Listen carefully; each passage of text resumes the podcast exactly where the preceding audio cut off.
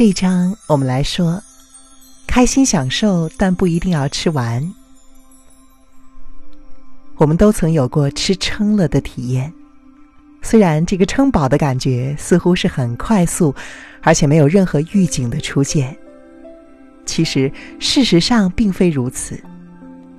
味蕾有时候在吃了几口点心或是餐点之后呢，就会释放出满足感的讯息。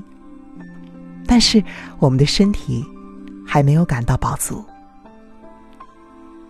你会在这一章学习留意到第四章我们介绍过的另外两个过程，这就是腹部饱足感以及身体的饱足感。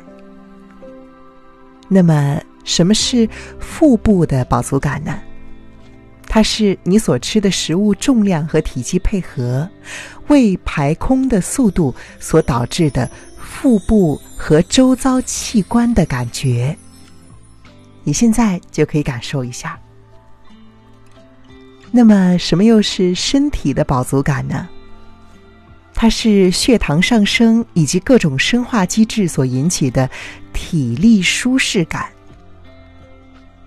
我工作坊的一位女学员认为自己需要很大量的食物才会感到饱足，所以每一次吃呢都会过量进食。通过练习，他发现自己的胃里不觉得饿，似乎只要一个小小的谷物棒就可以了。然后就是耐心等待。十分钟之后，他就开始感觉到身体整体的体力改善了。不会像以往那样需要吃那么多的食物才能够觉得吃饱了。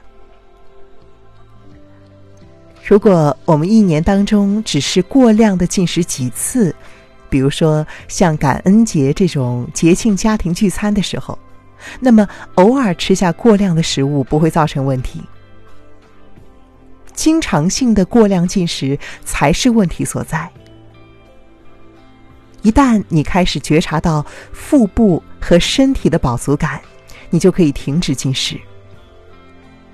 这样做之后呢，你会有以下的改变：首先，更加轻易的减重，因为如果你总是吃到撑的话，你会持续的摄取超过自己身体所需的热量，体重呢就会慢慢的增加。而不是慢慢的减少。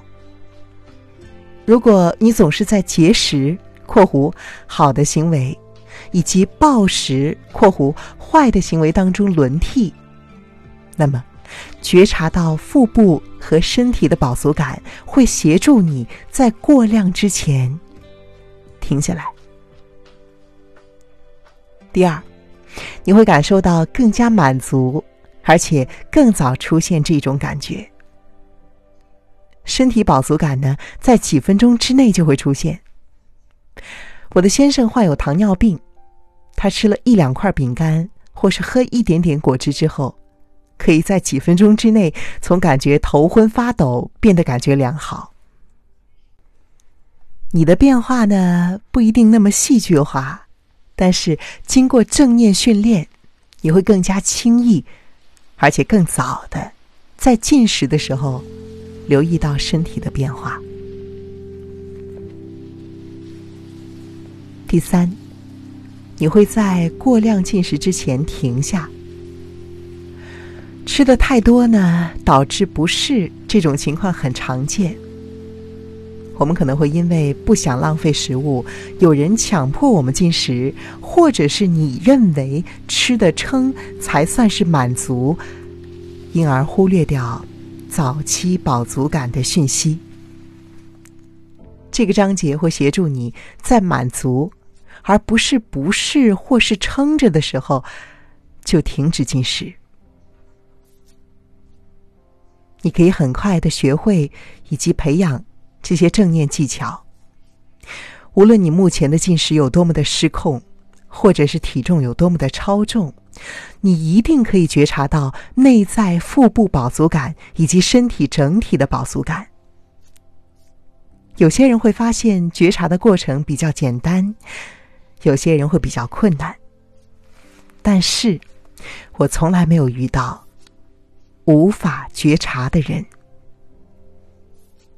好，今天我就为你读到这里。下一次呢，我会教给你一个非常重要的工具，这个工具的名字啊，就叫做饱足感量尺。祝你成功！